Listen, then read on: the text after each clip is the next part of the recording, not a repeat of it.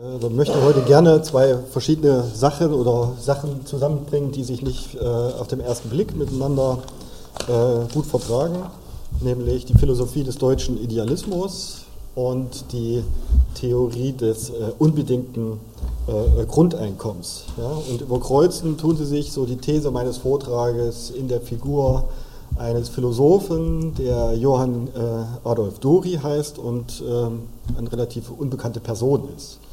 Ja, ich muss sehen, dass ich sozusagen beide Blöcke, also ich will schon sozusagen die philosophische Dimension auch ein wenig vorstellen und dann die Theorie des Grundeinkommens damit zu verbinden, äh, dass ich sie sozusagen ausgewogen darstellen kann.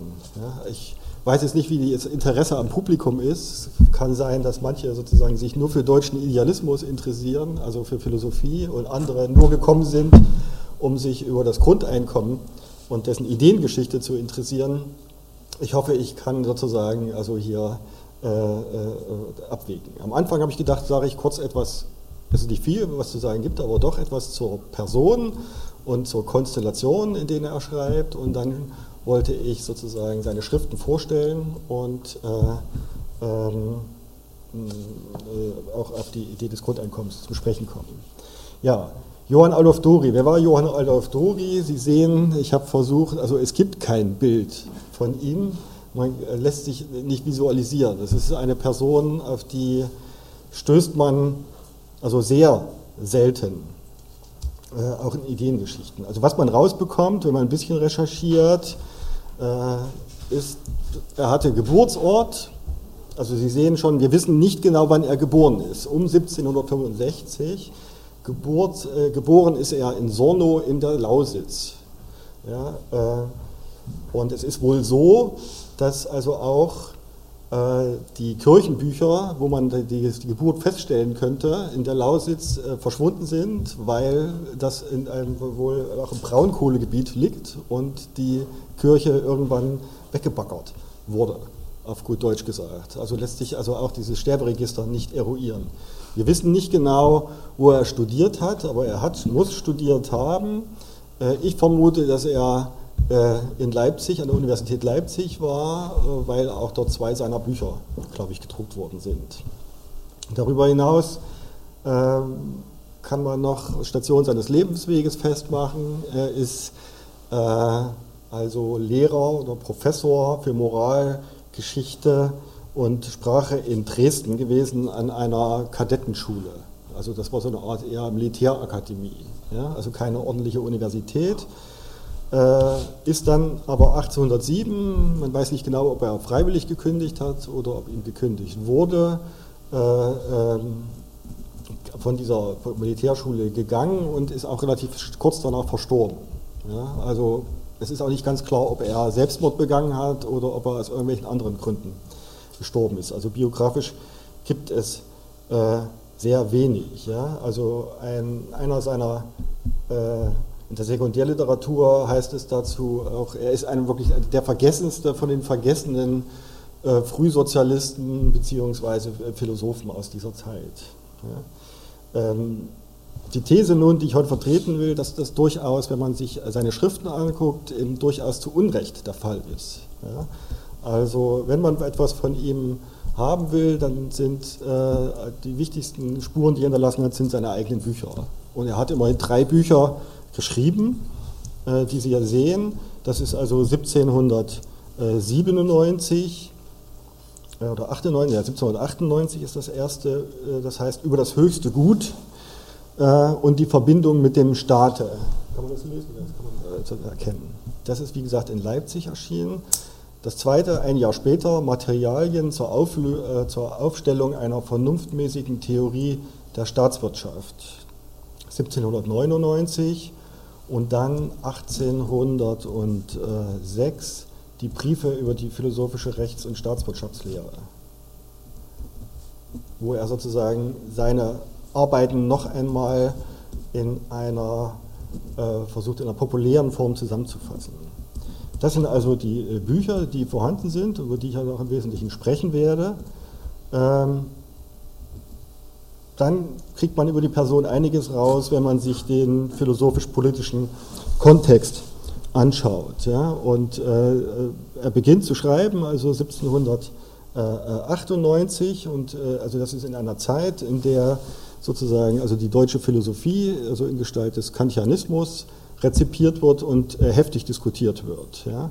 Insofern ist er äh, ein, durchaus ein Anhänger von Immanuel Kant und dessen kritischer Philosophie äh, und er ist ein Anhänger von äh, Johann Gottlieb Fichte, der die, äh, sich selbst auch in der Zeit auch als Kantianer betrachtet, der aber ähm, versucht, den Kantianismus äh, insbesondere auch in seiner politischen Auseinandersetzung zur französischen äh, Revolution äh, weiterzuentwickeln.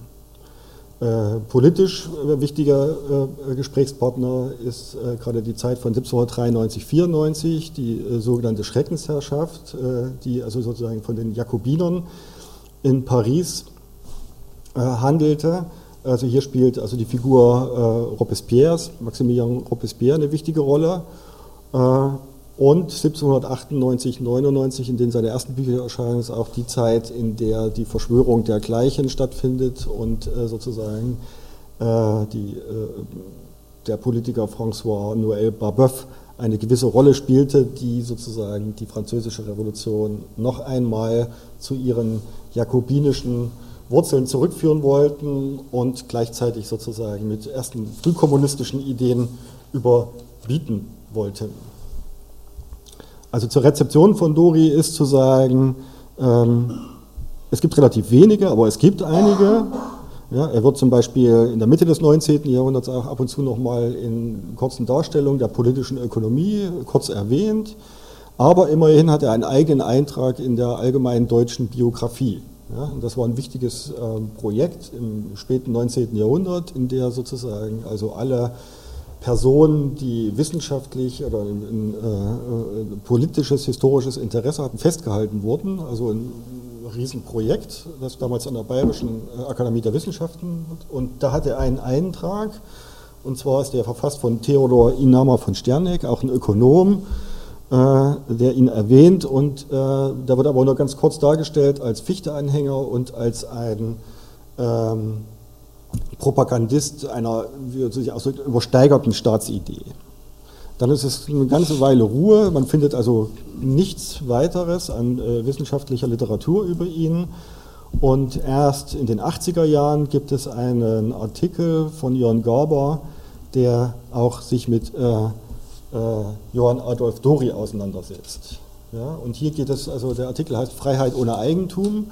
Äh, deutsche Solidarrechtstheorien im Einflussfeld der französischen Revolution. Und hier wird er sozusagen schon in einen frühkommunistischen Kontext äh, gerückt, ja, die sich also äh, alternativ zu liberalen Freiheitstheorien artikuliert. Und dann hat der Jakobinismusforscher Jürgen Riedmüller in seiner Dissertation auch Dori äh, eigens äh, gewürdigt. Und von Riedmüller stammt äh, dieses Etikett dass es sich bei ihm sozusagen also um den ersten demokratischen Sozialisten handeln würde. Ja, er hat auch nochmal noch einen Artikel in der Zeit, das ist auch im Internet äh, äh, äh, abrufbar.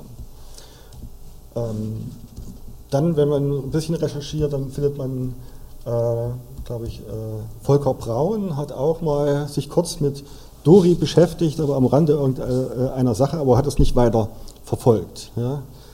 Ähm,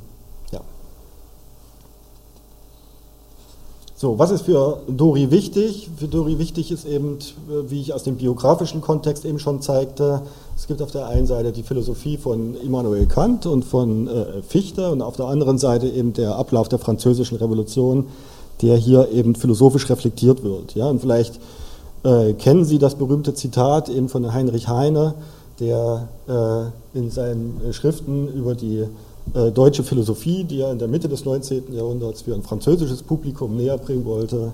Äh, und der gesagt hat, also die deutsche Theorie der französischen Revolution ähm, ist vielleicht radikaler als die äh, äh radikalsten Philosoph äh, Politiker in Frankreich gewesen wären. Ja? Also er hat also explizit also Robespierre und Kant nebeneinander gestellt und die steile These gewagt, dass eigentlich, wenn man von Terrorismus reden wollte, doch der Stubengelehrte Kant doch äh, terroristischer gewesen wäre als äh, selbst der Robespierre mit seiner Guillotine. Ja? Das heißt ja, wenn aber Immanuel Kant, dieser große Zerstörer im Reiche der Gedanken, an Terrorismus, den Maximilian Robespierre weit übertraf, so hat er doch mit diesen manche Ähnlichkeiten, die zu einem Vergleichung beider Männer auffordern. Ähm, bei Ernst Bloch findet man auch eine Reflexion, also insbesondere dann auf Fichte und äh, Bloch äh, legte darauf Wert, dass also die ähm, äh, die Moralphilosophie bzw. die praktische Philosophie, die also von Kant über Fichte bis hin zu Hegel entwickelt worden ist, doch letztendlich das darstellen würde, was man dann später unter dem Begriff des Sozialismus gefasst hat. Ja, also bei Bloch heißt es, Sozialismus ist das, was man unter dem Namen Moral so lange vergebens gesucht hatte. Wenn wir jetzt doch mal in die Zeit, in die politische Zeit springen wollen, in der äh, also Dori publiziert hat, ähm, dann ist ein wichtiges äh, ähm, äh, Event dieser Zeit, also gerade für das deutsche Publikum, der berühmte der Frieden von Basel 1795 und die Folgen, die daraus resultierten. Und zwar befand sich ja Preußen und damit auch das, äh, die deutschen Staaten im Krieg gegen Frankreich, gegen das revolutionäre Frankreich, gemeinsam mit England. Und ähm, 1795 gab es eben Verhandlungen, äh, dass sozusagen Preußen aus dieser Kriegskoalition gegen Frankreich ausscheren sollte und zunächst einen neutralen Status einnehmen sollten. Ja, während des 18. Jahrhunderts war Preußen seit Friedrich dem Großen quasi relativ eng und stetig an England gebunden gewesen und hat eigentlich alle Kriege, die England geführt hat, immer äh, mit England zusammengeführt. Und dieses Prinzip wurde eben äh, 1795 gebrochen. Ja? Und das war eigentlich der Anlass dieser berühmten Schrift von Immanuel Kant über den ewigen Frieden, der bis heute sozusagen unendlich philosophisch und geschichtsphilosophisch diskutiert wird, als sozusagen eine liberale, kosmopolitische Friedensschrift, die die Grundlagen für das moderne Völkerrecht und die äh, moderne Friedensidee gelegt hat. Äh, was in der Regel aber nicht diskutiert wird, ist, dass sie sozusagen auch eine explizit politische Absicht hatte, äh, die sozusagen auch dazu diente, also insbesondere Preußen aus der äh, Allianz von äh, England ausscheren zu lassen und in eine vorsichtige Sondierung mit Frankreich zu gehen. Ja. Äh, das war die kantianische Position, der also eher auf eine neutrale Perspektive hatten. Die radikalen Kantianer, also wie zum Beispiel Fichte, aber wie wir hören werden eben auch Dori, die gingen da wesentlich weiter, die plädierten also dann für eine direkte äh, Koalition zwischen Preußen und dem revolutionären Frankreich. Ja, und äh, die wichtigste Schrift von äh, Fichte, wo er das propagiert, ist eben seine Abhandlung über den geschlossenen Handelsstaat, der um 1800 erschien und die dem preußischen Finanzminister Karl von Struensee gewidmet ist. Das war der Bruder des anderen Struensee, der in Dänemark auch mal äh, eine Art Revolution machen wollte. Ich weiß nicht, wer den Film gesehen hat, der hingerichtet worden ist, schon in den 70er Jahren. Aber äh, ja, das schweifen wir jetzt äh, nicht aus. Ja? Aber Struensee war im Prinzip von vornherein, also seit dem Beginn der Französischen Revolution, eigentlich ein Anhänger einer preußisch-französischen Allianz. Und äh, die Schrift von Dori, also über die Materialien zu einer vernünftigen Staatswirtschaft, ist ein Jahr vor Fichte erschienen, ja, also 1799. Und zentrale Theorien, die äh, Fichte im geschlossenen Handelsstaat propagiert, finden sich äh, insbesondere auch bei Dori und eben insbesondere eine Kritik des englischen Freihandels. Ja, das ist sozusagen die Idee. Das passt zum heutigen Tag. Also wir wissen ja, was mit CETA ist. Äh, und ich habe auch nachher noch ein schönes äh, äh, Zitat von Dori, also wo man klar unterscheiden muss zwischen Handel, der natürlich global ist, und Freihandel. Ja, dass zwei ganz verschiedene Sachen sind, insbesondere eben in einer Kommerzideologie, die sozusagen die monopolistischen Großunternehmen äh, bewertet. Ja, und äh, im geschlossenen Handelsstaat propagiert äh, Fichte, also sozusagen auch eine Anti-Freihandelstheorie und er versucht sozusagen das Problem äh, zu lösen, wie kann ich die verschuldeten kleinen deutschen Staaten, die alle an England damals verschuldet waren, äh, aus dieser Abhängigkeit befreien und äh, quasi ein alternatives Handelssystem in Europa schaffen, das sich sozusagen gegen dieses englische merkantile ähm, äh, Handelssystem, das also durchaus auch als Waffe und als Druckmittel eingesetzt worden ist, zu emanzipieren. Ja, das ist eine wichtige Rolle. Äh, ja, genau.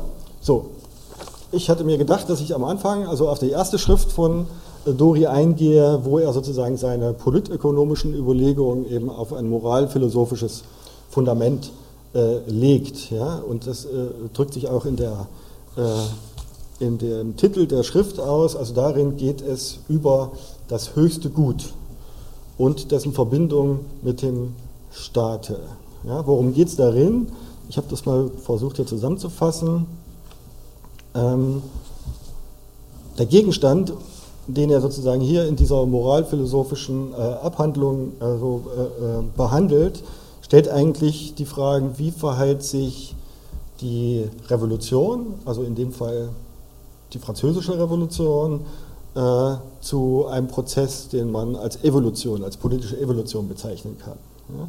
Und wie lässt sich das ähm, moralphilosophisch reflektieren? Ja? Und auf der einen Seite gab es schon seit den 80er Jahren Kants Kritik der praktischen Vernunft. Und das ist noch, die ist noch vor der französischen Revolution erschienen. Und in der Kritik der praktischen Vernunft, äh, wenn wir den, äh, das, äh, den Ball von Heine sozusagen aufgreifen wollen, äh, versucht der philosophische Terrorist Kant ähm, darzulegen, ähm, wie lässt sich sozusagen ein, ein Vernunftstaat und eine vernünftige moralische Ordnung sozusagen geschichtsphilosophisch legitimieren. Und dazu führte er eben seine Idee der regulativen Ideen ein, die sozusagen eine unendliche Annäherung an ein Ideal bestimmen. Ja, also er spricht da vom Gesetz der Approximation, also man hat ein Ideal, das ist äh, vernunftnotwendig, das muss aufgestellt werden. Und dann muss aber sozusagen der Mensch im Laufe der Geschichte dieses Ideal schrittweise sozusagen verwirklichen. Ja? Also ich habe ja ein Zitat, einem vernünftigen, aber endlichen Wesen ist nur der Progressus ins Unendliche äh, vom niederen zum höheren Stufen der moralischen Vollkommenheit möglich. Ja? Und diese Annäherungstheorie, also einer unendlichen Perfektibilität, die bei Kant in der, kritischen, in der Kritik der praktischen Vernunft vorkommt, ist auch von anderen Theoretikern diskutiert worden, wie zum Beispiel dem französischen Geschichtsphilosophen dem Marquis äh, de Condorcet, der auch von einer unendlichen, schrittweisen, natürlichen Annäherung äh, äh, gesprochen hat. Ja? Und ähm, diese Idee einer unendlichen Vervollkommnung ist dann später auch von den deutschen Romantikern, wie zum Beispiel Friedrich Schlegel oder auch von den äh, Frühliberalen wie Benjamin Constant aufgenommen worden. Ja? Äh, bei Hegel finden Sie dann dieses Problem der schlechten Unendlichkeit, also der genau diese ewige Annäherung und diese Verschiebung und Aufschiebung, sagt, es gibt ein Ideal, wir können es aber nie erreichen und äh, kritisiert unter dem Begriff der schlechten Unendlichkeit. Ja, der sagt, also das könnte auch eine Mogelpackung sein, wenn ich sage, es ist ewig, eine ewige Aufschiebung, das kommt nie. Ja. Also insofern kann das zwar ein Ideal sein, aber es kann auch als pathologische Ausrede dienen, um tatsächlich handeln zu müssen. Ja? Und in der Politik, die sozusagen ja eine Handlungstheorie ist, ist das problematisch. Und äh, das 19. Jahrhundert oder die äh, moderne äh, äh, Emanzipationsbewegung hat ihm recht gegeben. Also es gibt den berühmten Revisionismusstreit dann in der Arbeiterbewegung und Sie kennen das von Eduard Bernstein, ich habe das hier nochmal aufgeführt, also in der Sozialdemokratie als dann, also 100 Jahre später nochmal diskutiert würde, also wie ist das jetzt mit der Revolution? Und dann sagt er, ja, die, das, äh, die Revolution ist nicht so wichtig, wir haben ein Ideal, das ist eine ewige Annäherung und äh, dem äh, können wir uns nicht entziehen. Ja? Also dieser berühmte Spruch, der Weg ist alles, das Ziel ist nichts.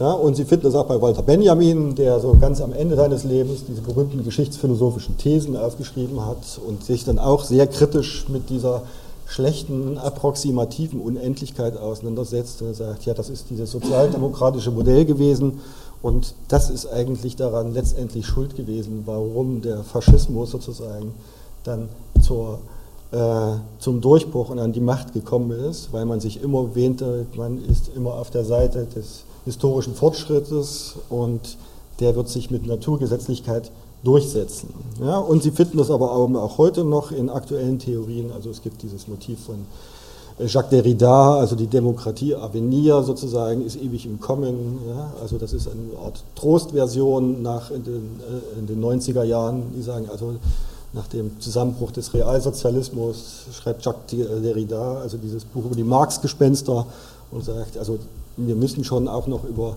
Marxismus und über radikale Demokratie und äh, Arbeiterkommunismus reden, aber das ist eine Sache, die eben im Kommen ist und äh, die fortlaufende Debatte geht darum, ist es eben eine, eine, eine romantische Reminiscence oder entspringt daraus tatsächlich sozusagen so etwas wie ein politisches Handlungspotenzial.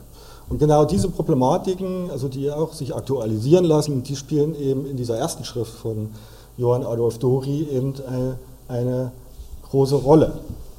Ja, also über das höchste Gut schreibt er, da stellt sich natürlich die Frage, also was soll das sein, dieses höchste Gut? Ja, man kennt eigentlich das äh, höchste Gut eher sozusagen aus dem religionsphilosophischen Kontext. Ja? Also das höchste Wesen und das höchste Gut. Und äh, so findet sich das auch noch bei Kant, also der über seine äh, Theorie der Religion äh, und auch bei Fichte, der über die Philosophie der Offenbarung geschrieben hat. Und das spielt er auch noch in der Französischen Revolution bei Robespierre, der also ein Fest des höchsten Wesens veranstaltet hat. Er sagte also, die Revolution kann nicht vollständig atheistisch sein, sondern wir brauchen sowas wie einen Mythos. Und das muss aber säkularisiert sein. Und bei äh, Dori interessanterweise finden Sie dann also die Definition des höchsten Gutes als eine moralische Ordnung. Ja, ich zitiere das mal. Das höchste Gut ist nun nach näherer Bestimmung vorzustellen als durchgängige moralische Ordnung oder vollständige Abhängigkeit des Äußeren von einem guten Willen, mithin auch von einem unter der Einschränkung des Sittengesetzes durch Lust bestimmten Willen, so ist das höchste Gut ein Gegenstand der Pflicht und Neigung zugleich, der Neigung nämlich, die der Pflicht nicht widerstreitet. Sie sehen, das ist äh, im Prinzip ein Slang, der auf Kant und auf Fichte verweist und relativ äh, äh, trocken ist. Aber im Kern sozusagen lässt sich das nochmal auf dieses Zitat von Ernst Bloch, das ich am Anfang hatte. Es ist also eine Moralphilosophie, die aber in ihrer Konsequenz sozusagen eben äh, die Form des Sozialismus problematisiert, nämlich als eine durchgängig moralische Ordnung. Ja? Also was ist eine durchgängig moralische Ordnung? Danach fragt sie. Die Pointe bei ähm, Dori, die man jetzt findet, ist, dass er in dieser Theorie so etwas wie eine radikale Religionskritik äh, entwickelt, die äh, sowohl Kant äh, als auch äh, Fichte übersteigt. Ja? Also gleichzeitig 1798, 99, wer philosophisch, historisch ein bisschen Vorwissen hat, der weiß, da gab es den Atheismusstreit, äh, in dem Fichte angeklagt wurde. Er musste danach seine Professur in Jena niederlegen und deswegen schrieb er unter anderem auch den geschlossenen Handelsstaat, den er natürlich dem preußischen Finanzminister widmete, weil er hoffte, in Berlin dann äh, Chancen zu haben. Und er musste aber noch auf Napoleon warten, bis dann die Humboldt-Universität, damals hieß sie natürlich noch nicht so, gegründet wurde, wo er dann tatsächlich auch Professor wurde. Ja.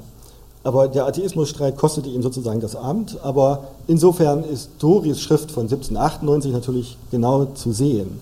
Und was man bei Dori findet, mit einer, einer äh, äh, wenn man sich durch die spröde Terminologie durchkämpft, findet, ist eine radikale Religionskritik, die mich zumindest erstaunt hat.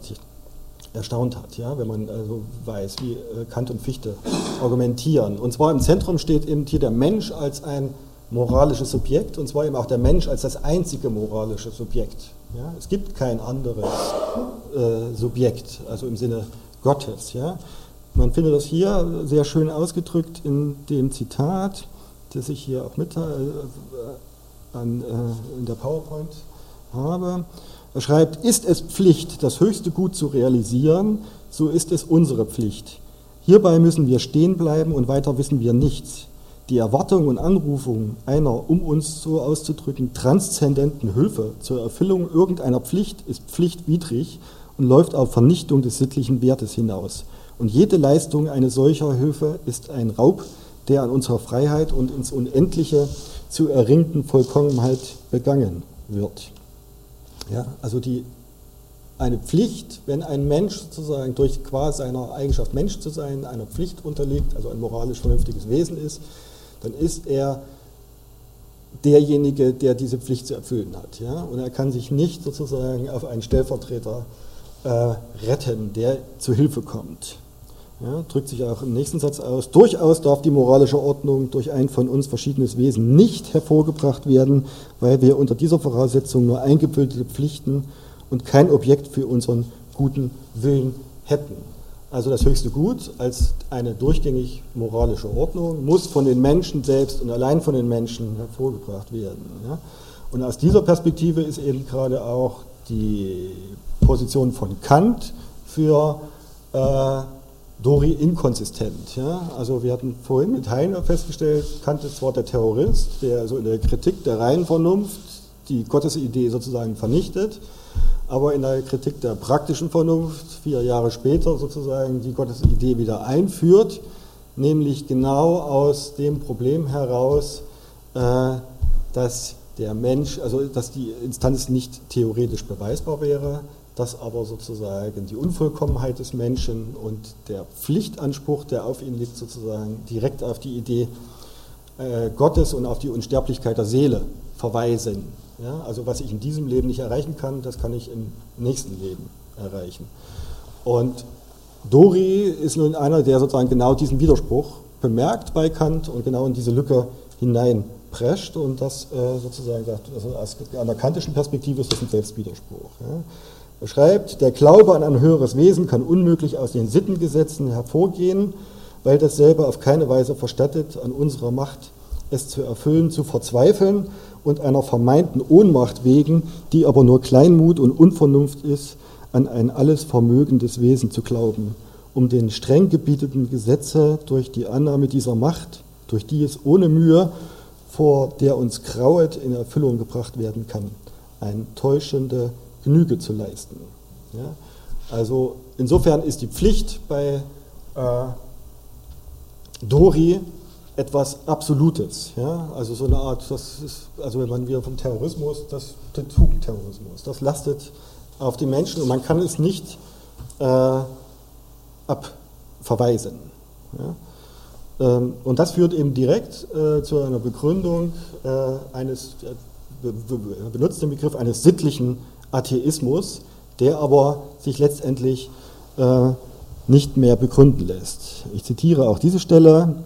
Dies fordert der reine Begriff der Sittlichkeit. Wir sollen der Tugend treu sein, nicht etwa, weil, die bloß, weil dies bloß der Wille eines höchsten Wesens ist oder gar, weil dieses höchste Wesen straft und lohnt. Bei solchen Beweggründen sind wir in den Augen eines jeden vernünftigen Wesens schlechthin ohne allen Wert sondern das Gesetz soll des Gesetzes wegen befolgt werden. Die Vernunft ist für sich praktisch. Dies ist, wie wir uns hoffentlich ohne missverstanden zu werden ausdrücken dürfen, Sit der sittliche Atheismus, der aus dem Sittengesetze und folglich, wenn wir dasselbe, wie wir es im rechten Sinne dürfen, den Willen des Wesens der Wesen nennen, aus dem Willen des höchsten Wesens selbst hervorgeht. Zitat Ende. Also Dori sozusagen dreht das Argument der äh, Religion um, dass man, wenn man nicht an Gott glaubt, nicht sittlich sein kann, sondern verwendet genau das Argument, in dem Moment, wenn ich meine eigene Sittlichkeit und die Pflicht zur Sittlichkeit auf ein transzendentes Wesen verlagere, äh, dann ist das ähm, eigentlich ein, ein, ein, Widerspruch sozusagen ja? und äh, kann selbst nicht mehr sittlich sein. Genau. Ja. Aber nicht nur ein gehorsamer Diener, sondern ich äh, sozusagen, also ich flüchte vor dem Sittengesetz, weil ich sozusagen die Pflicht, die mir selbst auferlegt wird, auf, entweder auf eine andere Person verlagere oder auf sozusagen nach dem Leben sozusagen erreiche.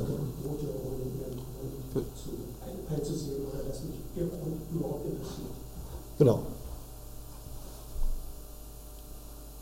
So, äh, daraus leitet äh, Dorin und diese ganze Problematik ab, die ich am Anfang mit dieser Unendlichkeitsproblematik versucht habe äh, äh, anzudeuten. Es gibt auf der einen Seite eben die, die Pflicht, die sozusagen eine moralische Pflicht ist und diese Pflicht ist absolut und äh, ist immer vollkommen. Auf der anderen Seite ist der Mensch aber ein empirisches, ein, ein, ein durch Lust und Bedürfnis bestimmtes Wesen und äh, als empirisches Wesen sozusagen ist diese Pflicht, der ich mich absolut unterstellen muss, immer eine äh, Entwicklung, die auf die Unendlichkeit verweist. Ja? Und äh, der, aus der Perspektive ist der Dualismus zwischen Revolution und Evolution äh, so zu fassen, es gibt also eine Pflicht zur Revolution, wenn man also Revolution quasi auch im metaphorischen Sinne betrachtet, äh, also als Revolutio und als Rückkehr zu einem äh, äh, zu einem Zustand sozusagen, der sich der Natur, aber der Moralität verpflichtet führt. Und die Evolutio ist sozusagen die Anwendung auf die empirische Gegenwart. Und diese Widerspruchskonstellation, die wird eben ganz radikal entwickelt bei Dori im Anschluss an, äh, äh an, an, Kant und auch an, an, Fichte. Und er versucht sozusagen eben diese Dialektik ähm, zu entfalten und äh, entwickelt dabei eben ein Konzept, das er eben als eine unendliche Aufgabe darstellt.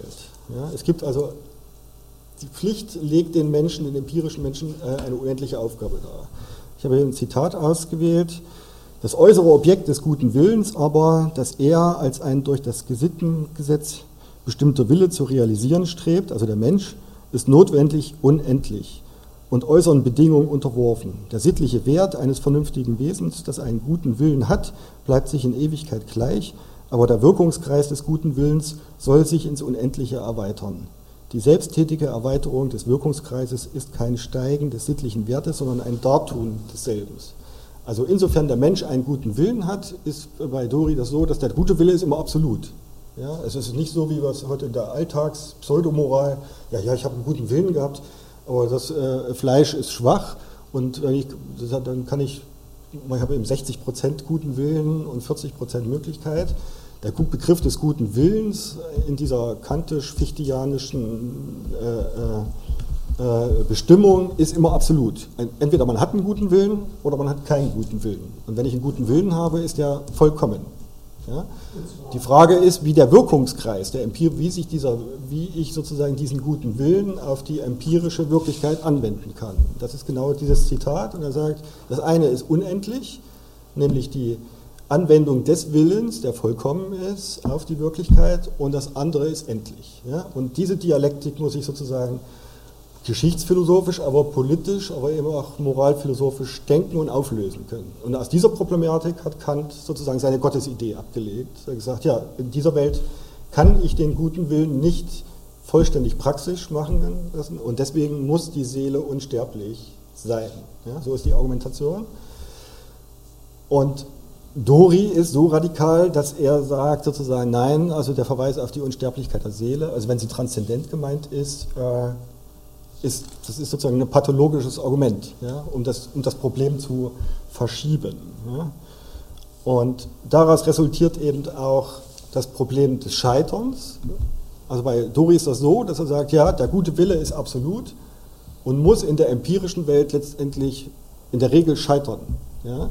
Das heißt aber nicht, dass ich den guten Willen, also die Moral, in Frage stellen würde. Also aus dem Scheitern darf sozusagen keine melancholische Resignation erfolgen, die mich dann den Trost in einem göttlichen äh, Wesen sozusagen suchen lässt oder meine, in, meiner eigene, äh, in meiner eigenen Begrenztheit, sondern ich muss mich diesem Scheitern sozusagen offen stellen. Ja? Und die, das Scheitern hat auch überhaupt gar keine Auswirkung auf die Vollkommenheit des guten Willens. Ja?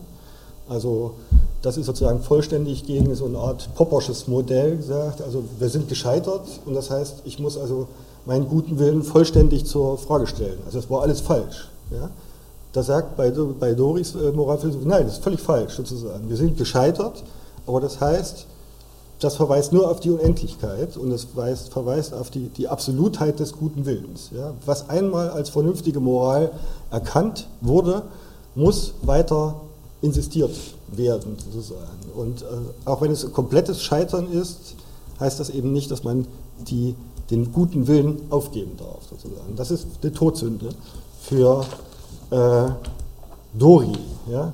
Und ähm, das hört sich vielleicht äh, ähm, abstrakt an, aber man findet das in der heutigen Populärkultur auch.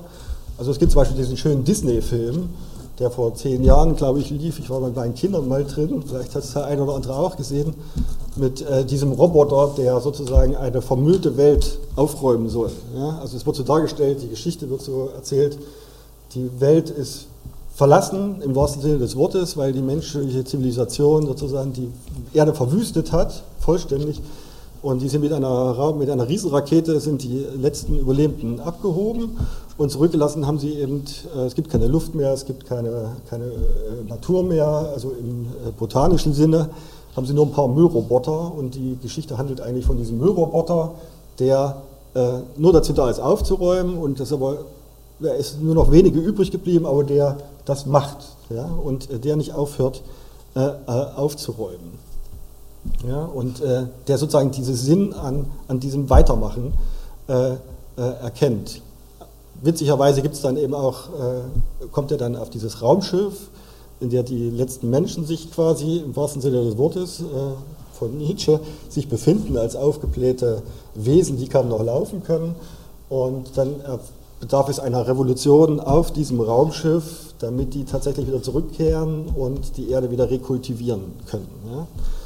Aber dieses Motiv sozusagen, also dieses Insistierens, also dass der, der gute Wille absolut ist und nie resignieren darf sozusagen, der ist hier sehr schön äh, aufgezeigt. Ja? Oder man findet eben das auch bei hier ganz in der Nähe durch den städtischen Friedhof, das Grab von Herbert Marcuse, wo oben drauf steht, wenn Sie es erkennen können, also weitermachen.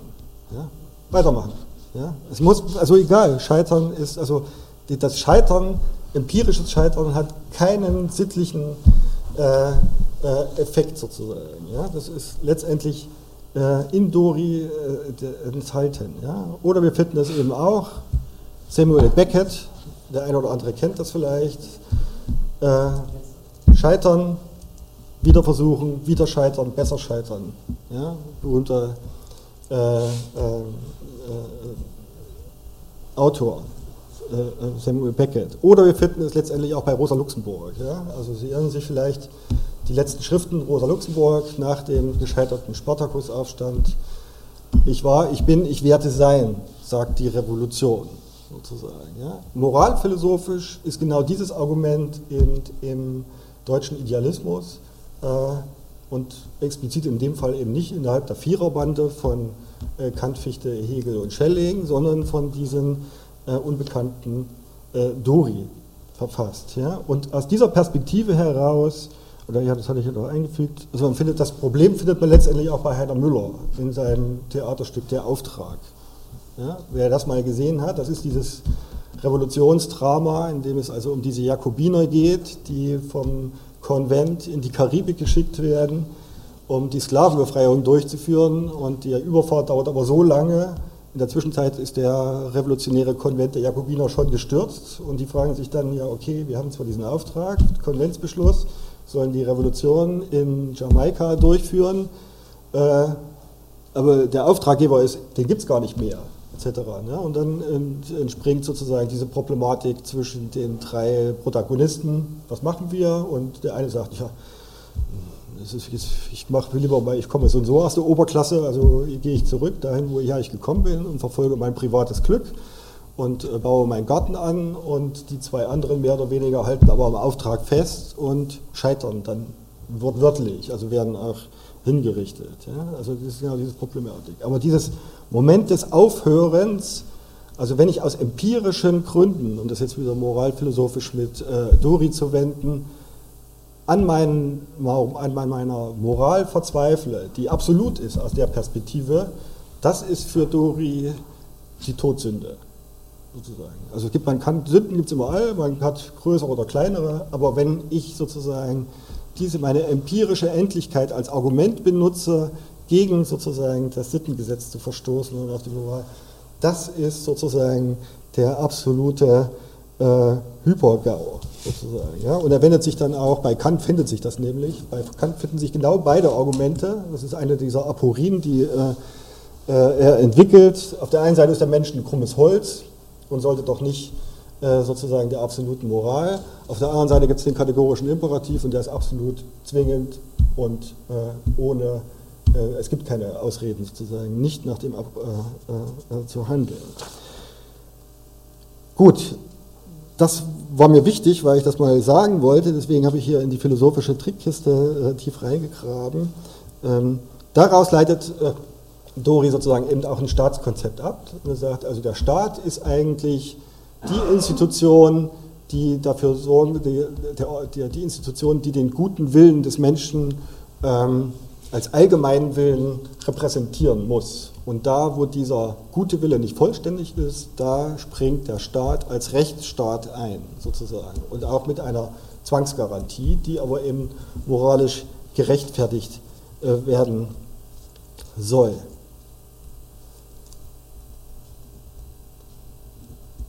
Genau. Und äh, in diesem Zusammenhang entwickelt er dann auch seine Prinzipien der Politik. Und das macht, warum er das Argument, warum er als demokratischer Sozialist bezeichnet worden ist. Muss mal gucken, was ist hier?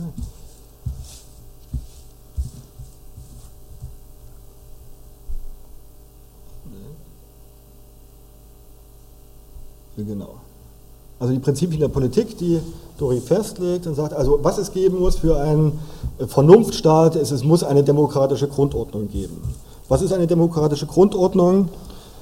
Äh, er schreibt, die Einheit der vernünftigen Wesen und oder das, das gemeine Wesen, die gemeine, die physisch und moralisch notwendig ist, gibt sich selbst Gesetze und in dieser Ansicht ist jedes Individuum als ein Teil des Gesetzgebers zu betrachten. Also das ist genau dieses Demokratieprinzip, was man von Rousseau und auch von Kant kennt. Nur bei äh, Dori macht wirklich ernst mit diesem äh, äh, Prinzip, indem er sagt, alle, wenn er sagt, also jeder, meint das bei ihm jeder. Bei Kant war das so, dass äh, die Arbeiter und die Frauen und die Knechte davon, also alle, die nicht selbst, empirisch selbstständig sind, ausgeschlossen waren. Also so ein reines Aktivbürgerkonzept. Bei Dori, der einer der ersten in Deutschland ist, die den Begriff des vierten Standes gebraucht und damit sozusagen also die ähm, sozialen Entwicklungen der französischen Revolution äh, dann am Anfang äh, auch äh, reflektiert, sagt, nein, es gehören alle dazu und auch explizit die Frauen. Ich komme darauf. Das ist das Demokratieprinzip. Das zweite Prinzip ist das Prinzip der Gesetzlichkeit. Er schreibt, das höchste Gut ist unendlich, die Erfahrung stets unvollendet, die Aufklärung ins Unendliche steigend, mitten ist eine immerwährende Gesetzgebung und Revision der Gesetzgebung notwendig. Und wichtig, das ist sozusagen also der, der, der, das Demokratische in seinem Sozialismus, das ist gleichwohl auch nur als Repräsentation möglich. Ja? Mit der Gesetzgebung kann und darf sich daher die Gemeinde nicht befassen. Sie hat allerdings das Recht der Gesetzgebung, aber nur inwiefern sie sie überträgt. Das heißt, es muss allgemeine, freie und gleiche Wahlen geben. Ja, und äh, dieses Wahlargument, äh, das leitet er auch nochmal ganz interessant ab. Auf der einen Seite sagt er, es muss also auch eine Gewaltenteilung geben. Also ich habe eine Trennung zwischen Legislative, Exekutive und äh, Judikative bei Ihnen. Aber das Besondere ist, die Legislative ist souverän. Ja? Also die Souveränität wird nicht, wie heute sage, eher liberalen und pluralistischen einfach aufgeteilt. Das ist ja dann ein Problem, was auch theoriegeschichtlich problematisch ist. Genauso, entweder habe ich einen guten Willen oder ich habe keinen guten Willen. Ich kann nicht nur ein bisschen guten Willen haben. Dasselbe Problem habe ich ja mit der Souveränität. Das ist ja das rousseauistische oder kantianische Argument. Also ich kann Souveränität nicht einfach aufteilen. Entweder bin ich souverän oder ich bin nicht souverän. Ja? Das ist das Argument. Also in der heutigen Staatsrecht wird so getan, naja, ein bisschen souverän und der eine hat das und der hat jenes. Und bei Doris ist ganz klar, die Legislative ist souverän und damit steht sie also über den Gesetzen, weil ich nur, muss über den Gesetzen stehen, um auch Gesetze geben zu können. Ja, also das ist eher ein hobbesianisch-rousseauistisches Argument. Und daraus leitet er aber genau die Demokratietheorie ab, weil die Legislative eben quasi über dem Gesetz steht und souverän ist. Deswegen muss es ein radikales repräsentatives Demokratiesystem geben, in der der Souverän, also die Legislative, permanent neu gewählt wird. Und das muss also einen ganz klaren äh, Elitenaustausch initiieren, weil nur wenn, der, wenn, ich, wenn die Personen, die die Souveränität repräsentieren, tatsächlich auch als Untertan ähm, äh, äh, wieder un zu untertan werden, sind sie ihren eigenen Gesetzen wirklich ausgeliefert. Ja? Schreibt er also daher, weil es Souveränität gibt, ist es notwendig, dass die durch die Wahl der Gemeinde bekleidete Person wechsle, dass sie nach Verfluss einer bestimmten Zeit einen neu erwählten Platz mache und den Schoß der Gemeinde zurückkehre, wo dann Vernunft und rechtswidrige Gesetze, die sie gegeben hat, sie selbst auch drücken werden.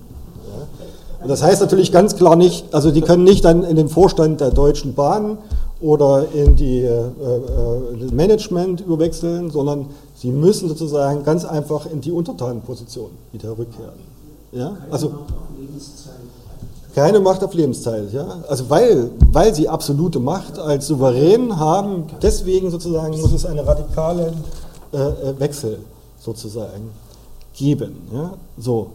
Und weil die Zeit uns, glaube ich, wegrennt, eine Stunde war gesagt, muss ich jetzt natürlich zum Grundeinkommen kommen.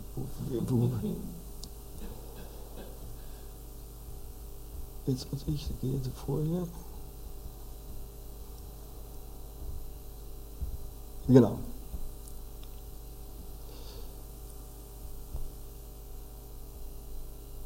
So, ich habe jetzt leider etwas wir haben über das erste Buch gesprochen, wo er also diese moralphilosophischen Grundlagen äh, macht. Und dann kommt ein Jahr später eben die Theorie der Staatswirtschaft.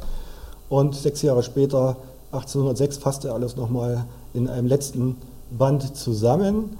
Und darin äh, entwirft er sozusagen einen Menschenrechtskatalog, ja, den ich hier ganz kurz gebracht habe. Am Anfang quasi sagt er, ist die Freiheit das absolut Bestimmende. Ja? Also die Freiheit, das ist die vollkommene Unabhängigkeit von der Willkür anderer, ist das einige aller ursprünglichen Rechte in sich fassende Urrecht. Die Freiheit ist das Recht des Anfang und Ende, schreibt er. Dann sagt er, was als absolutes Menschenrecht vorhanden sein muss, ist das Recht auf Eigentum. Und da sagt er, a, allererst das Recht des ursprünglichen Eigentums. Danach kommt das Recht der freien und ungestörten Arbeit und danach das Recht des ausschließenden Besitzes des, der Arbeitsprodukte. Ja. Dann hat er einen zweiten Rechtskomplex, das sind die Persönlichkeitsrechte, wo er sagt, ich habe also ein Recht auf Existenz, ich habe ein Recht auf Unverletzlichkeit meines Körpers und äh, ich darf auch meinen Körper so gebrauchen, wie mir das sozusagen äh, gefällt, wie ich lustig bin. Und dann sagt er drittens noch, es muss aber dann auch noch neben Sachen- und Persönlichkeitsrecht einen dritten Rechtskomplex geben, nämlich positive Anspruchsrechte die mich erst in den Stand setzen, meine formalen Rechte auch genießen zu können. Und das sind äh, das Recht auf gegenseitige Unterstützung ja, und äh, zwischenmenschliche, aber auch staatliche. Ja, und ähm, das entwickelt er explizit gegen Kant, baut darauf auf.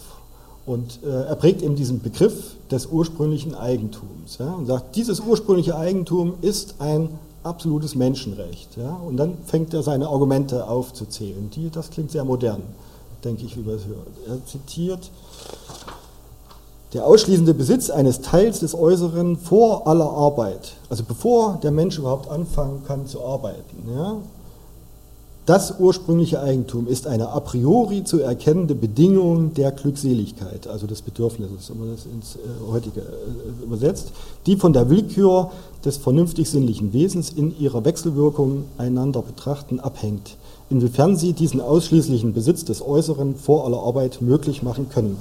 Durch den Staat werden die a priori zu erkennenden Bedingungen der Glückseligkeit der Willkür entrissen, das heißt der Staat situiert die Rechte vor aller Arbeit und vor allem durch dieselbe erworbenen Eigentume ist ein ursprüngliches Eigentum notwendig als der Grund, auf welchen das Erworbene gestellt wird. Ja? Also das heißt, ich habe ein, als Bürger und als Mensch habe ich einen Rechtsanspruch auf Eigentum. Ja? Und das ist, bezieht sich nicht nur auf das schon vorhandene Eigentum, sondern ich habe ein Recht, Eigentum zu haben. Ja? Und er reflektiert auch die Kritiken, die dann kommen wird, wo er sagt, natürlich, was sagen die Leute oder die Philosophen sagen, das ist natürlich unmöglich. Ja? Schreibt, Das Argument der Sicherung dieses Rechtes scheinen sich unübersteigliche Hindernisse entgegenzutürmen. Sie scheint ganz unmöglich zu sein und daher mag es wohl kommen, dass man in der Liste der Menschenrechte, die durch Druck bekannt geworden ist, dieses Recht vergeblich sucht.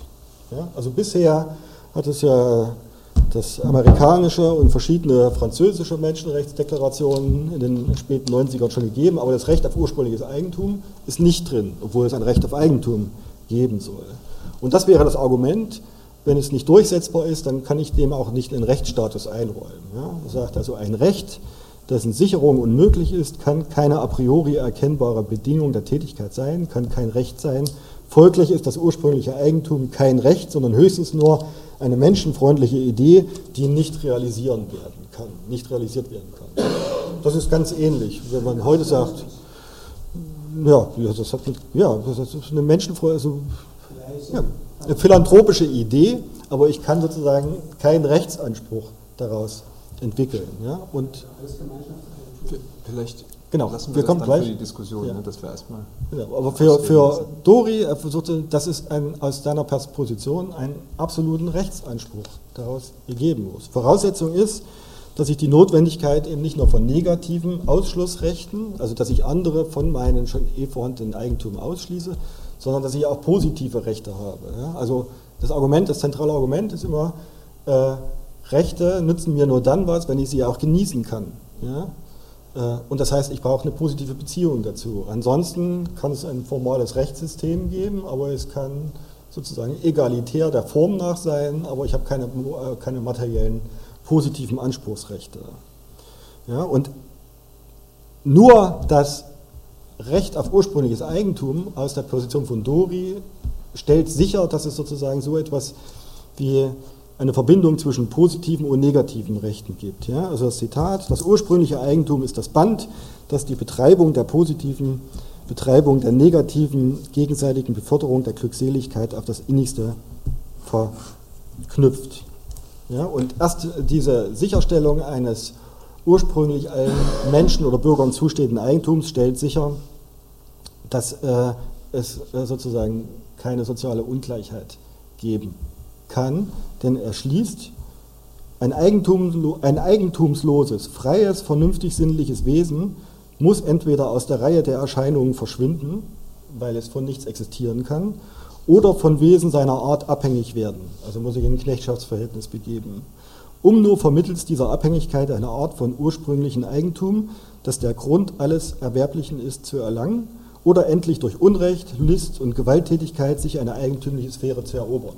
Das heißt, also die Idee eines vernünftigen, moralischen Wesens, das ohne Eigentum ist, ist ein Widerspruch in sich und verstößt sozusagen schon gegen die Moralität, auch gegen das Recht, weil es entweder dazu gezwungen ist, zu sterben, also es kann von nichts existieren, oder es muss sich in ein Abhängigkeitsverhältnis äh, begeben, was dem kategorischen Imperativ entsprechen würde, also auch im Marxischen Sinne, äh, oder es muss kriminell werden, also zum Rechtsbrecher.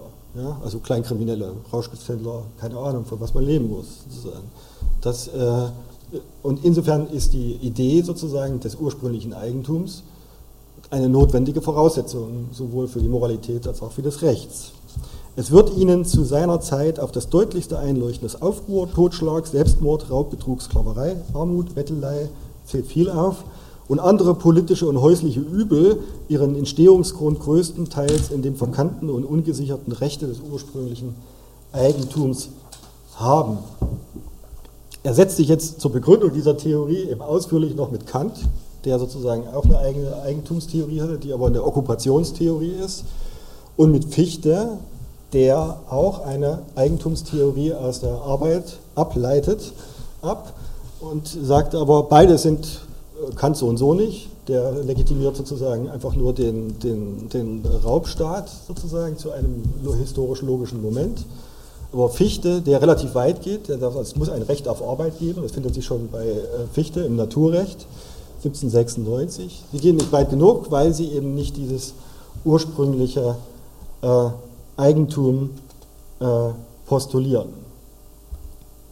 Bei Fichte gibt es eben äh, letztendlich also es gibt ein Recht auf Existenz, aber das ist, wie ich unten versucht habe, nochmal klarzustellen, an so eine Hartz-IV-Logik letztendlich gebunden. Denn bei Fichte heißt es, Keiner hat eher rechtlichen Anspruch auf die Hilfe des Staats, bis er nachgewiesen hat, dass er in seiner Sphäre alles Mögliche getan hat, um sich zu erhalten und dass es ihm dennoch nicht möglich gewesen wäre. Ja? Also er hat zwar das Recht auf staatliche Unterstützung, das ist sozusagen das Radikale und Innovative von Fichte, aber er muss sozusagen nachweisen, dass er unter den Bedingungen einer monopolistischen Eigentumsgesellschaft, die durch Erbrecht und äh, dass er trotzdem alles gemacht hat. Ja? Und aus Doris Perspektive wird, okay, muss er nachweisen, also dass er eben, werde ich eben kriminell, ja? wird man Rauschgifthändler sozusagen. Dann habe ich nachgewiesen, dass ich mir ein Einkommen äh, beschaffen kann. Ja? Äh, und er kritisiert von dieser Perspektive. Ja? Fichte ist zur, zur Nachweisproblematik geschrieben auch, also wie, wie jetzt nicht durch ähm, Wiederholt das gemacht hat, sondern wie Fichte das nachgewiesen haben möchte. Ja, Fichte war relativ erfindungsreich, also was die äh, Kontrolle des Staates sozusagen eben betraf.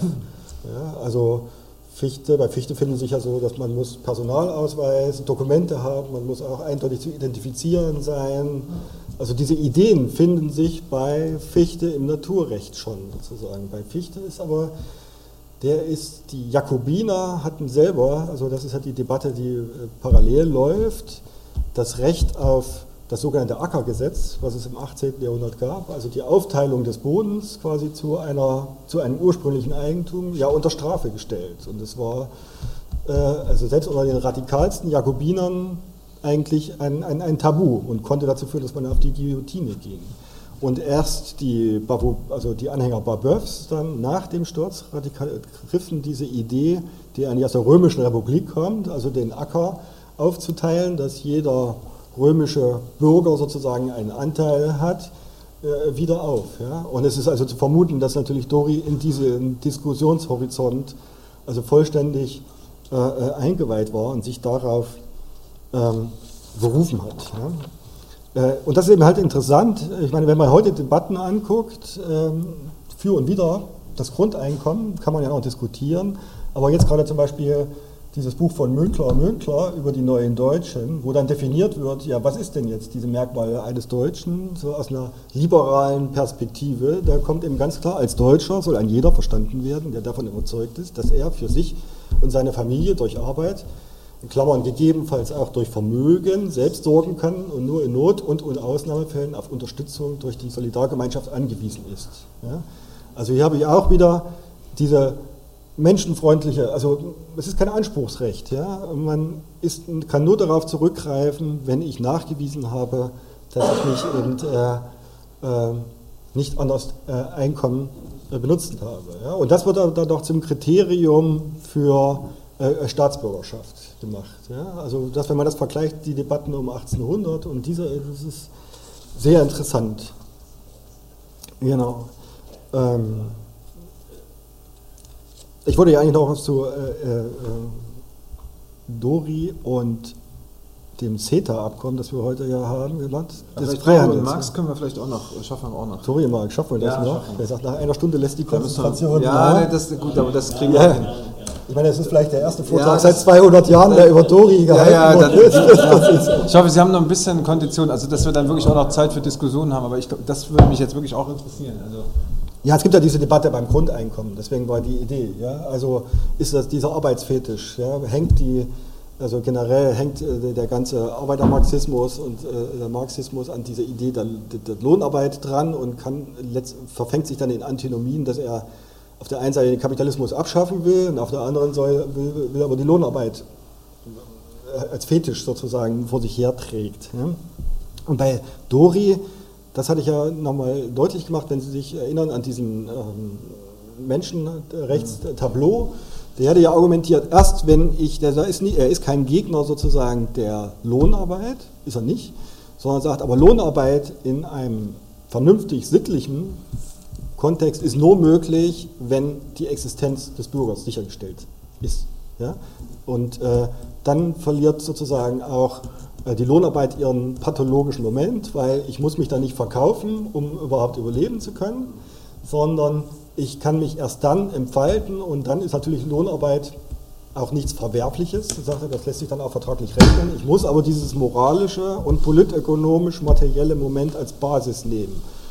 Und das wird natürlich, ist nicht nur ein, ein Pflaster, sondern das ist natürlich was absolut Grundlegendes sozusagen. Ja, das ist letztendlich eine, eine frühkommunistische Idee, auf die sozusagen dann ähm, sich äh, Vertragsarbeit auch bauen kann, die dann aber verhindern sollen, also Erbrecht soll abgeschafft werden, also der Staat muss das regulieren, ähm, dass es keine Monopolisierung in der Eigentumsstruktur geben kann. Ja? Und man findet eben, also Arbeit ohne Grundeinkommen ist eben dieses Regime der kapitalistischen Lohnarbeit, auf der ich mit Gedeih oder Verderb ausgeliefert bin, und ist eben radikal zu unterscheiden von einem Begriff von Arbeit, der sozusagen sich auf einer äh, anderen materiellen, moralischen Ebene bewegt. Ja? Und bei Marx findet sich eben dieses eine Zitat, äh, wo er einen ähnlichen Gedankengang äh, auch formuliert. Ja? Also wo äh, sich äh, Marx eben nicht als der Arbeitsfetischist äh, erweist, sondern wo er durchaus kritisch äh, Also die Arbeit, habe ich es bei mir, jetzt finde ich es nicht mehr. Die Arbeit ist ihrem Wesen nach, das ist ein Marx-Zitat, die Arbeit ist ihrem Wesen nach die unfreie, unmenschliche, ungesellschaftliche, vom Privateigentum bedingte und das Privateigentum schaffende Tätigkeit. Die Aufhebung des Privateigentums wird also erst zu einer Wirklichkeit, wenn sie als Aufhebung der Arbeit gefasst wird. Eine Aufhebung, die natürlich ist, durch die Arbeit selbst möglich geworden ist. Das heißt, durch die materielle Tätigkeit der Gesellschaft möglich geworden und keineswegs als Vertauschung einer Kategorie mit einer anderen zu fassen ist. Also die Arbeit muss sich sozusagen aus dieser Perspektive selbst aufheben und ähm, ohne dass Marx Dori gekannt hat. Das letztlich, das, der ist einfach verschwunden nach 1807, nach 1808. Ist das, würde ich denken, ein, ein ähnlicher Gedankengang, der sich sozusagen äh, auch bei Dori schon bringt. Also das heißt, dass viele Debatten, die heute aktuell geführt werden, also Grundeinkommen, äh, Arbeitssystem, ähm, sind eigentlich in der Zeit schon äh, durchreflektiert wurden. Ja, und also auf dieser Grundlage eines, also eines kapitalistischen Systems, das eben keinen gemeinsamen, also nicht auf der Basis eines gemeinsamen äh, ursprünglichen Eigentums besteht, entwickelt sich eben zum Beispiel eben auch das Herausphänomen, was Dori schon damals und was wir heute eben als System des Freihandels eben bezeichnen. Ja. Und er baut darauf auf Adam Smith selber auf. Bei Adam Smith hat ja heute, also Smith wird ja oft zitiert, aber wenig gelesen, das ist ja meistens so. Und er hat ja ein dickes Kapitel über die Merkantilismuskritik geschrieben. Ja, also das ist also die, die Handelsideologie des 18. Äh, Jahrhunderts gewesen und um die äh, Korruption. Und äh, diese Gedankengänge sind, finden sich eben auch bei Dori wieder. Und bei Dori geht es eben tatsächlich um die Verstaatlichung der Großhändler und der Wechsler eben und so wie des Außenhandels, die er für notwendig empfindet. Und es geht ganz äh, enorm eben um die Kritik dieses englischen, also dieses, dieser einer, äh, eines Freihandels, der sozusagen im 18. Jahrhundert schon dazu geführt hat, dass sich der Reichtum Europas oder der Welt in zunehmendem Maße eben in England und nirgendwo anders angehäuft hat. Ja? Und das, hat, das ist kein Zufall, das ist, hat Methode. Und äh, das führte eben auch zu der, äh, einer Reflexion der sozialen Frage, eben schon 1799. Ja? Und da findet man überraschende Zitate bei Dori. Ja? Zum Beispiel eins hier. Zitat, da eine vernunftmäßige Staatswirtschaft das Beste des Ganzen und der Einzelnen unausbleiblich befördert und da die Freiheit des Handels sich mit der angedeuteten Theorie einer vernunftmäßigen Staatswirtschaft nicht verträgt, so kann bei der bestehenden Ordnung der Dinge die Freiheit des Handels die man mit dem Handel hier selbst nicht verwechseln wird, dem Ganzen und der Mehrheit der Einzelnen unmöglich Vorteil bringen. Bei der Freiheit des Handels gewinnt nur ein Einzelner, bei der Amtlichkeit desselben gewinnt der Staat, es gewinnt durch ihn alle. Ja? Also er reflektiert, wenn man gestern und heute die Zeitung gelesen hat, wo man sagt, ja, was du und, also wenn wir jetzt der Freihandel per CETA nicht durchgesetzt wird, dann gibt es keinen, keinen Handel, als wenn es noch nie Handel gegeben wird. Ja? Also man darf die, die Freiheit des Handels und des Handels nicht in einen Topf werfen. Und äh, das ist genau das äh, Argument äh, von Dori damals schon. Und er damals sagte, um 1800 letztendlich privilegiert das eben die Handelsnation England, ja? die also über den Freihandel äh, wesentlich das 18. Jahrhundert dominiert hat und es verlagert den Konflikt, den die Reichen und die Armen innerhalb des Staates äh, äh, austragen, eben auf die internationale Ebene. Ja, und letztendlich wird es dazu führen, statt Krieg, Vererbung und Freiheit des Handels sind die ergiebigsten Quellen des unverhältnismäßigen Reichtums und der daraus entstehenden Plagen. Ja, Handelsfreiheit ist sozusagen Korruption. Da der Handel größtenteils der Willkür der Einzelnen, die dem Zufall überlassen ist, äh, welche Sorglosigkeit von Seiten der Regierung sich mit dem Namen der Beschützung der Handelsfreiheit schmückt und vorgibt, dass der Eigennutz einiger Einzelnen das Beste des Ganzen, dass der individuelle Vorteil den universellen Gehörigen Acht nehmen werde, so wird das Glück nicht ermangeln, das einströmende Geld in die Koffer seiner Günstlinge zu leiten, welche vorausgesetzt, dass sie der edle Geist des Handels beseelt, das Handeln ihr Witz und ihr Rechnen ihre Tugend ist, das erworbene Geld nur als ein Mittel, Geld zu erwerben, gebrauchen. Große Reichtümer aber in den Händen einiger Einzelner sind für den politischen Körper das, was fleischigte Auswüchse für die tierischen sind. Sie machen den Körper hässlich, krank und können die Ursachen des Todes sein. Ja, also das hätte man auch, ich glaube, ich habe heute in den Nachdenkseiten war ein Verweis auf Oskar Lafontaines Facebook-Seite, das war, glaube ich, dasselbe. Ja, also wenn es irgendwo ein Land gibt, worin man keine Arme findet, so gibt es gewiss in diesem Land auch keine Reiche, sondern nur wohlhabende Leute. In einem ekelhaften Kontrast steht immer neben dem Palast des Reichen die durchlöcherte Hütte des Armen, Schwelgerei und Dürftigkeit, Gelddespotismus und Geldsklaverei, Luxus und Sittenverderbnis sind unausbleibliche Folgen des freien, einströmenden Geldmenge. Ja, also man findet in diesen Zitaten, das sind äh, von 1799, also dasselbe, was immer dann später gesagt hat, wie konnte der Hegel in seiner Rechtsphilosophie, die ja aus 1817, glaube ich, erschienen ist, diese Dynamik des Kapitalismus schon so vorausahnen. Ja? Und diese, der, das Paradox des Kapitalismus, dass diese Akkumulation von Reichtum zugleich mit einer Akkumulation von Armut in ein und derselben, an einem und denselben Ort sozusagen in der Nachbarschaft stattfindet, das findet sich also in wunderbaren Formulierungen eben bei Dori ausgedrückt. Ja? Und insofern liest sich das wirklich so, als wenn man sozusagen hier auf die bis heute tapferen äh, Wallonen, die sich dem Freihandelsvertrag widersetzt haben, aber wohl mittlerweile eingeknickt sind. Gut, und am Ende, bevor wir ganz schließen, wollte ich natürlich noch, ich hatte ja gesagt, dass er sich auch für die Frauen eingesetzt hat, unser guter Dori, äh, was ihn natürlich also radikal von fast allen unterscheidet, ob das Kant, äh, Fichte, Schiller etc. Also die Frauenfrage spielte also überhaupt gar keine Rolle. Und auch die Idee, also dass man in dieses demokratische Grundprinzip um 1800 also nun die Frauen auch reinbringen sollte, das wird immer als Unding bezeichnet. Und die Philosophen, die Kantianer sagen dann immer, naja, das war damals die Zeit, ja, das ist einfach so eine Gewohnheitsfrage, die Stellung der Frau war halt so. Und deswegen konnten die großen Denker natürlich sozusagen das auch nicht als politisch äh, sich vorstellen überhaupt, ja, und diese Sachen werden natürlich an diesen Texten also radikale Lügen gestraft, ja, man sagt, also dieses Zitat hier, die ich schreibt, also der Ausschluss der Frau aus der politischen, aus der Demokratie und aus der politischen Partizipation anklagt. Die Vernunft selbst weiblich kann unmöglich in ihrem Staate des Weibes vergessen. Ohne Zweifel wird das Weib nur durch die hochzeitliche Fackel in einem bürgerlichen Stande gebracht, um in ihm, außer ihm zu sein. Ohne Zweifel kommen dem Weibe nicht alle, sondern nur einige Menschenrechte und auch diese nur durch den Großmut der Männer zu Verrat und Tyrannei. Amazonenschauen werden mit den Waffen der Wahrheit und Rache eurer Irrtümer und Scheingründe niedergeschlagen und das weibliche Geschlecht in den Genuss der Rechte setzen, die vernünftig sinnlichen Wesen zukommt. Also Moral ist Moral, der gute Wille ist der gute Wille und das ist, der Mensch ist der Mensch sozusagen. Das spielt keine Rolle sozusagen, ob das männlich, weiblich oder was auch immer sein sollte. Weiß man nicht. Weiß, man weiß gar nichts, das ist ja schlimm. Ne? Und das hat ihm natürlich dann aus der Akademie, es gibt, die Bücher sind immerhin in dem großen akademischen Rezensionsorgan, also der Allgemeinen Literaturzeitung, besprochen worden, so dass man durchaus die Fantasie haben kann, dass beispielsweise Hegel die gelesen hat oder darauf aufmerksam geworden ist. Äh, aber die Rezension war natürlich katastrophal, wegen, auch wegen dem äh, letzten. Ja. Er schreibt also zu dem letzten Buch, die Briefe an eine Frau waren.